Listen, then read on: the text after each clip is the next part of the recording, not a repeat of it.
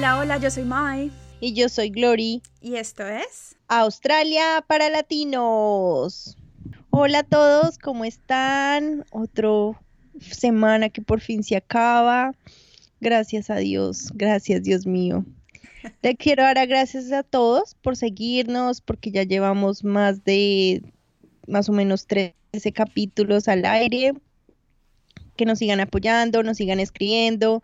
No saben lo importante que recibir un mensaje y decir, oye, los escucho, oye, las escucho, lo que sea, es súper importante. Muchísimas gracias a todos lo que los hacen. Gloria, ¿de qué vamos a hablar el día de hoy?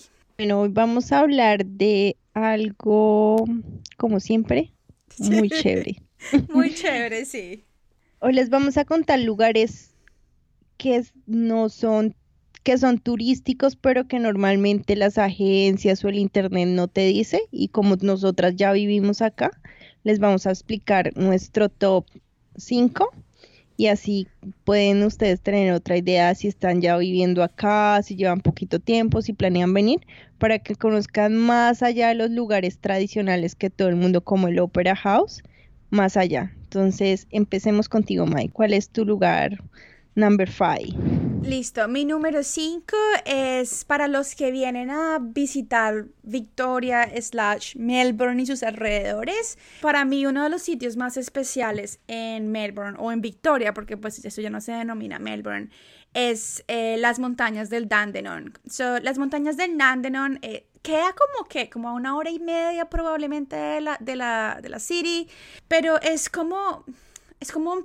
cambiar el mundo totalmente porque cuando uno empieza a subir la montaña, el paisaje se vuelve un bosque y todo, pues depende de la época, pero normalmente es súper verde y súper denso. La verdad, yo me sentía como en algunos paisajes de Colombia, súper relajado. Hay varios pueblos en la montaña, entonces uno va a, a, a Linda o algo así que se llama, o Linda se llama o linda, uno puede ir a otras partes, la, comida es súper rica, hay muchos restaurantes muy ricos, hay miradores donde puedes ver Melbourne, la ciudad de Melbourne con sus edificios al fondo, fondo, fondo, pero es todo lo grande que es Melbourne y Victoria, o sea, es, espectacular. es bueno por si te gusta hacer deporte, ahí encuentras la, los, los mil apóstoles, once mil apóstoles, no sé. Son escaleras, que cuenta como Monserrate, ah. pero más empinado y menos largo, muchísimo menos largo, pero más empinado, creería yo. Y hay mucho sendero para caminar, correr. Es súper, o sea, digamos que es súper especial, el lugar es bastante especial. ¿Tu Glory número 5? Número 5, bueno, uh, la esposa les contamos de Perth, que es una ciudad minera, entonces allí digamos que no tiene tantas cosas para hacer, pero hay una isla muy cerquita de allí que se llama Rones Isla. Eh, puedes ir de Perth en, en todos los métodos de transporte, si quieres ir puedes ir en ferry que se gasta casi hora y media o puedes ir en tren, también el tren llega allá o si quieres puedes irte en un bus que dura como dos horas y media. Entonces hay muchos modos de llegar. Y es chévere porque es una isla pequeña, el clima es delicioso, puedes hacer como un tour en bicicleta y recorrer absolutamente toda la isla porque no es muy grande. Entonces es chévere, también hay acomodación si te quieres quedar allá y estar súper relajado y tranquilo. Es para relajarte, no es para rumbar ni nada, sino para relajarte hay acomodación cinco estrellas, si hay unos super hoteles, o si quieres como mucho más de bajo costo, también tienes. Si quieres un lugar bueno, bonito y chévere para descansar. Glory, ¿y esa es la isla donde están los cucoas? Sí, esos son unos animalitos que hay solo allá, sino que no me acordaba el nombre. Sí, eso es. Y también pueden bucear, o sea, es una delicia. Se la recomiendo.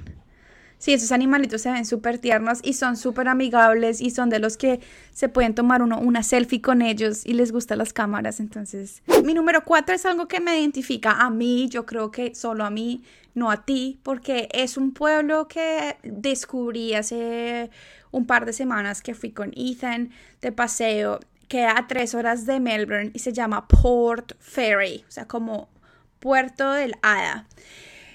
Y es la combinación perfecta para mí. Tiene el océano, tiene un clima delicioso, el pueblo como tal es pequeño pero grande a su vez, o sea, no es tiny, no es súper chiquitico, tiene lo que uno necesita, supermercado, banco, librería, cositas varias, tiene hartísimos lugares para conocer porque esta zona es volcánica, entonces hay como diferentes montañitas y cosas donde no se puede ver. Hay, nosotros fuimos a una caminata donde hay unas cuevas que uno se puede meter en la cueva y era... nosotros no teníamos una linterna poderosa, entonces no pudimos irnos muy lejos dentro de la cueva, pero es súper chévere porque es como diferentes aventuras que puedes hacer, muchas partes para hacer ejercicio, caminar. Hay un jurgo de alpacas. Ah es como una parte donde eh, mantienen alpacas para lo del pasto, entonces hay mucha alpaca y es súper tranquilo. Yo creo que por eso es que me gusta, o sea, es que es como pueblito chiquito, súper tranquilo. Yo la verdad, y los paisajes son espectaculares. Yo la verdad sí quisiera vivir mi vejez en un pueblito así, si no es ese, en un pueblito así. Glory, ¿cuál es tu número cuatro? Bueno, es una playa que queda acá en Hobart, se llama Kingston. Um, Queda 20 minutos manejando desde la ciudad, o sea, 20 minutos por freeway. Es una playa gigante, es divina. Aparte, su, así azulita divina. Y tiene muchísimas cosas para hacer. Entonces, en esta playa, por alguna razón, dejan caminar a todos los perros porque no en todas las dejan. Sí. Eh, tú puedes pasear a tu perrito o si no si quieres explorar, entonces hay como tres o cuatro caminos, cada uno es diferente, como más difícil y tú los puedes escalar, caminar o correr por ahí y tú puedes ver muchísimos paisajes. Yo fui al top top dentro de las rocas, una hermosura. Lo que pasa ¿Y cuánto te tomó ir? A cuando te tomó alcanzar como la cumbre de las rocas o como una hora más o menos, pero porque mm. iba caminando despacio y me daba miedo porque yo no iba preparada, no llevaba los zapatos adecuados, entonces me daba miedo resbalarme. Pero se puede gastar un, muchísimo menos tiempo. Entonces ahí es donde sientes como el mar choca las rocas, ahí es una, una delicia, súper chévere. Lo malo es que hace un poco de frío también, pero no, es un lugar chévere. También si quieres alrededor de esto hay restaurantes, hay pubs, hay de todo lo que tú quieras. Puedes ir allá a tomar el sol, mejor dicho, pasar un día súper agradable y es muy cerquita la ciudad. Y si quieres, pues si estás en Hobart y quieres ir allá, el, transporte público también llega. Es un lugar recomendadísimo. En el número 3 es un lugar que visité hace un año, sí, un año en julio un año y se llama Curanda. Entonces, Curanda es un pueblo que queda en Queensland y es pretty much un pueblo en medio de la selva, literalmente. Puedes llegar a Curanda. Para llegar a Curanda, pues lo más fácil es que es desde Cairns, Cairns, Cairns, I don't know cómo se pronuncia. Cairns. Cairns. Bueno, ese es otro pueblito que queda en Queensland, donde la mayoría de vuelos llega. Y desde Kearns puedes ir en carro, en tren o en teleférico. Mi recomendación es que cojas el teleférico. El teleférico dura dos horas y media ida y vuelta, eh, pero te puedes ir en, en teleférico y te regresas en tren, porque el tren es así como un tren de esos viejos y va por el medio de las montañas, o sea, no es un tren como un tren normal de la ciudad, es un tren, ¿cómo se dice eso? Como un tren turístico. Entonces se va en medio de las montañas con el túnel y tiene la historia de cuántos años duró el tren y prueba. Y es espectacular, pero no solamente el teleférico y el tren son súper chéveres, o sea, con eso ya uno tiene, además el teleférico uno pasa por todos los árboles y uno puede parar en tres diferentes estaciones y hay, un, hay una donde uno puede ver una, una, ¿cómo se llama? Waterfall. Eh, una, mm, cascada. Una cascada, no, es muy dicho, es, es, es un plan de un día completo. Pero bueno, listo, llegas a Curanda y Curanda es un pueblo que tiene bastante influencia aborigen. Entonces hay como eh, shows aborígenes en las calles algunas veces y hay tres lugares para visitar que me encantaron. El primero es el centro de koalas, es un, es un mini zoológico, pero no es un zoológico, es un centro de koalas donde rehabilitan koalas. Y como, no sé si ustedes saben, pero en Victoria, en South Australia, en algunos estados tú no puedes tocar los animales, no puedes tocar un koala. Mientras que en Queensland, en Queensland sí es legal tocar un koala, como abrazarlo. Entonces tú puedes, ahí, tú puedes ir a este centro de koalas donde puedes cargar y como acariciar un koala por, no sé, un minuto. Después, al siguiente, como caminando, no sé, menos de un minuto, está un aviario como un centro de aves y es inmenso, es, o sea, el, el lugar donde están las aves es gigantesco y hay muchísima variedad de aves. O sea, es increíble. Lo único es que fijo, fijo sales cagada. Porque fijo, fijo, una vez se te va a parar en la, se te va a parar en cualquier parte de tu cuerpo y va a hacer popó. O sea, si a mí me pasó, Ethan le pasó, a todo el mundo que iba ahí le pasó. Y después finalizas como ese mini tour en el mariposario. En este lugar encuentras de toda clase de mariposas, todo tipo de colores.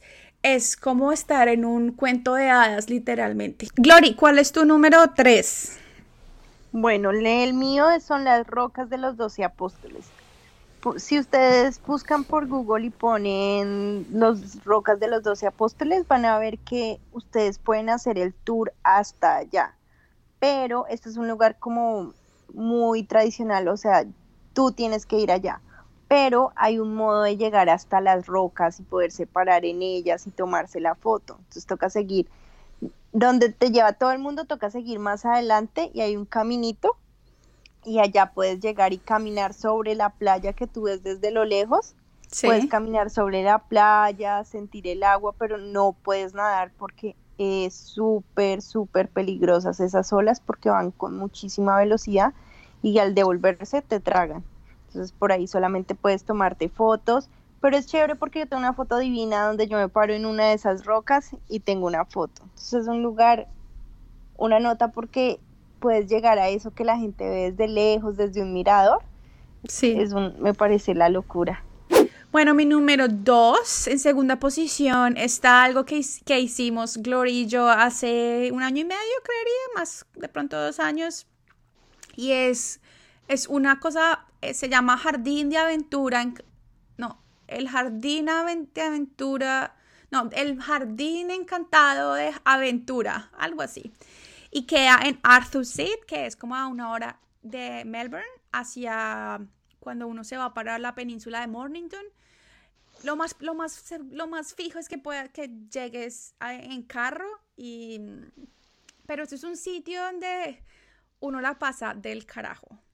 Es, cuesta entre 30 y 60 y lo que es es es como una selva, un medio bosque donde puedes hacer canopies, es decir, que puedes caminar sobre los árboles, puedes hacer zips, o sea, te, tiras de un lado para otro en un, de un árbol al piso, de, sorry, de uno de esos árboles al piso o de, o de uno, hay como uno súper grande donde te tiras de una estación hacia otra estación, pero recorres todo el parque y estás como medio volando. Es genial. Gloria y yo fuimos, hicimos, eh, hicimos el canopy y el canopy tiene diferentes niveles de dificultad. Y fue mm. difícil, pero oh my yo nunca tenido, nunca me ha divertido tanto en una actividad así como, como de, de fuerza, de alturas. Eh, uno le pone, no, claramente uno le pone, eh, uno se pone un arnés con un casco, yo tenía la GoPro, en mi canal de YouTube. Hay, hay un video de, esto por si lo quieren, lo quieren ver, es espectacular, es, de los lugares que yo iría cada ocho días si pudiera, pero ya, pero pues no, no, hacer, vuelto. Hacer ese esfuerzo es tenaz, o sea, uno termina rematado, además que cada uno se tiene, uno se tiene que tirar y coger de cuerdas y todo, uno sale maltratado. Yo me acuerdo que tú saliste súper moreteada, ¿no, Glory? Sí, porque creo que yo iba en pantalón cortico. Sí, tú ibas en, tú ibas en shorts, yo iba en normal, o sea, en leggings. ¿Tu número dos? Bueno, mi top número dos son las unas rumbas hippies de Byron Bay. Este es un pueblo pequeño de New Gales y allí cierran durante cuatro días al año toda la ciudad. Entonces no ¿En serio? se puede, no se puede, o sea, hay paso de los carros, pero como horizontal, pero dentro de la ciudad no se puede porque la cierran. Porque igual el pueblito no es tan grande, es, pues es como no en Byron Bay, Byron Bay, sino como en un ladito, sí. como a una hora. Y así hay camino viejo, hay camino nuevo, entonces es, tú llegas allá y tú sientes la vibra, como que todo el mundo está enfocado en relajarse, en disfrutar. El año pasado vino Juanes a cantar, entonces hay una tarima en la mitad del pueblo. Sí. Y ponen varios artistas del mundo, pero como que sean de esa onda rockera, así más o menos. Sí. Y es gratis, o sea, tú simplemente vas al festival y por estar en el festival, la, pues la gente puede escuchar a Juanes. Eh, hay una calle llena de carritos de comida, lo que quieras, de postres, de todo. Hay lugares donde venden cosas naturales, cosas hechas por ellos mismos, o hay, mejor dicho, para comprar lo que quieras. ¡Wow! ¿Y cuánto dura? Cuatro días, jueves, viernes, sábado y domingo. Wow. Desde ¿Y las tú fuiste? nueve de la Sí, yo fui cuando tuve mi novio que vivía, que era de Perth, él me llevó allá. Yo porque no sabía esto, vea pues. no me acuerdo por qué, no sé por qué, que nosotros fuimos de vacaciones a Byron Bay, sí, bueno, entonces ahí él me llevó por eso, súper, súper chévere, hay gente de todo lado del mundo, hay mucha gente que viene solo a ese festival. Wow. O sea, ¿Cuánto más o menos cuesta, Glory, tú sabes? Eh, la, la, entrada al festival no vale absolutamente nada. Ah, es gratis. Es lo que tú te gastes. El estadía y eso, ok solo hay como eventos, sí hay eventos privados, pero nosotros no nos gastamos en esas entradas más de 50 dólares. Lo que nos gastamos fue comiendo, tomando, en las otras cosas. Pero se siente como, no, es una vibra totalmente diferente. Los que les guste así como la, hora, la onda hippie, esa, es, esa fiesta está súper recomendada. Bueno, ya llegamos al top número uno y el mío, again, yo creo que ustedes ven la tendencia de mis lugares, ¿cierto? O sea, mis lugares han sido muy, sí, que el animal, que el bosque, que la selva, que la paz, que la tranquilidad. Pues el lugar número uno es uno de esos también y es el desfile, el, sorry, y es el desfile de pingüinos en Phillip Island. Entonces, digamos que sí, Phillip Island es uno de los de los lugares turísticos como, como que más renombrados acerca a Melbourne, pero la gente no habla mucho que digamos de el desfile de pingüinos, o sea, no le da el crédito que se merece.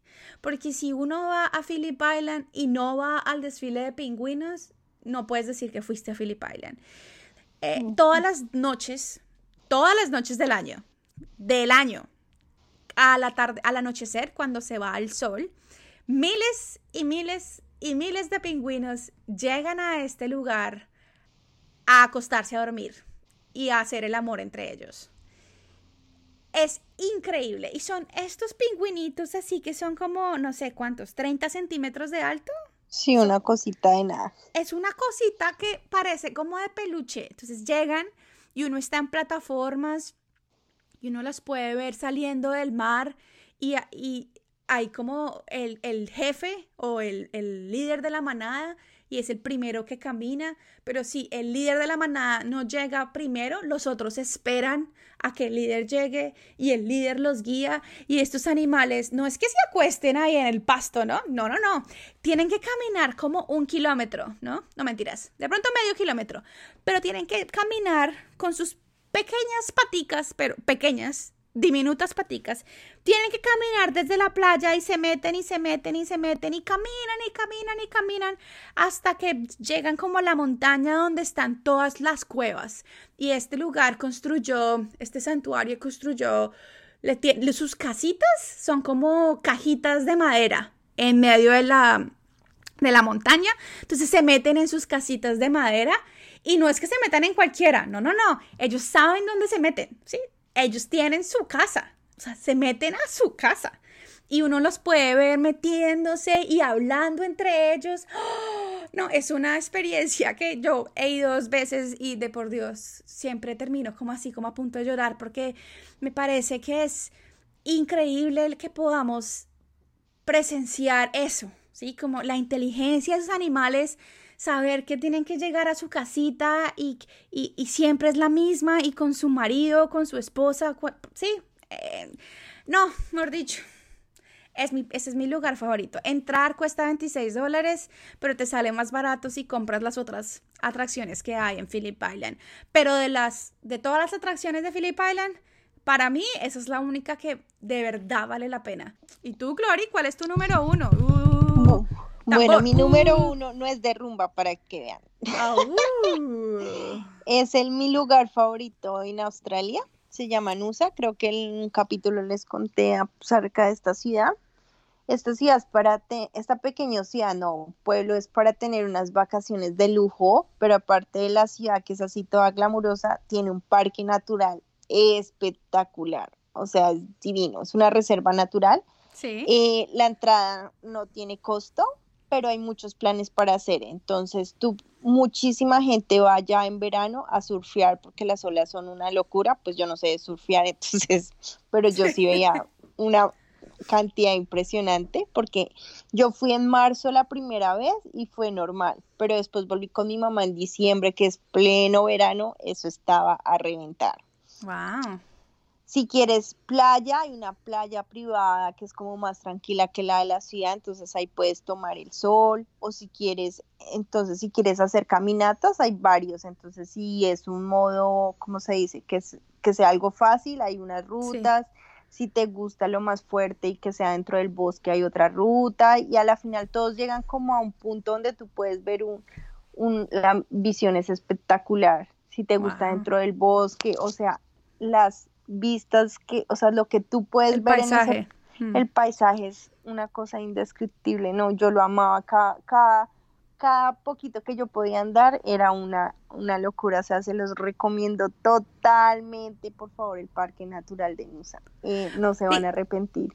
Para nuestros oyentes, si quieren tener una, ah, una representación visual de estos lugares, les vamos, síganos en nuestras redes sociales, porque en nuestras historias de Instagram les vamos a dejar una foto de los 10 lugares para que se puedan hacer una idea de por qué nos encantan tanto. Creo que eso es todo por hoy. Espero que les haya, eh, les haya gustado este episodio, que se hayan llenado de inspiración para lugares de, para visitar, de lugares para visitar en Australia que no son tu típico lugar para visitar de todas las guías de turismo si has estado en Australia o si vives en Australia y tienes más recomendaciones de lugares, again, síguenos en nuestras, en nuestras redes sociales y déjanos comentarios de lugares que, que nos recomiendas visitar. Este capítulo era solo para lugares que nosotros hemos visto con estos ojos que se han de comer. Los gusanos. Los gusanos. Yo como iba a decir las gallinas. Yo no sé por qué las gallinas se me vino a la mente, de por Dios santo. Entonces, déjanos tus comentarios, cuéntanos si has estado en Australia, si dice aquí, dinos qué lugares, cuál es tu top 5, tu top 3 lugares para visitar. Entonces, eh, Glory, como siempre, despídenos. Ok, chao, Pingüín.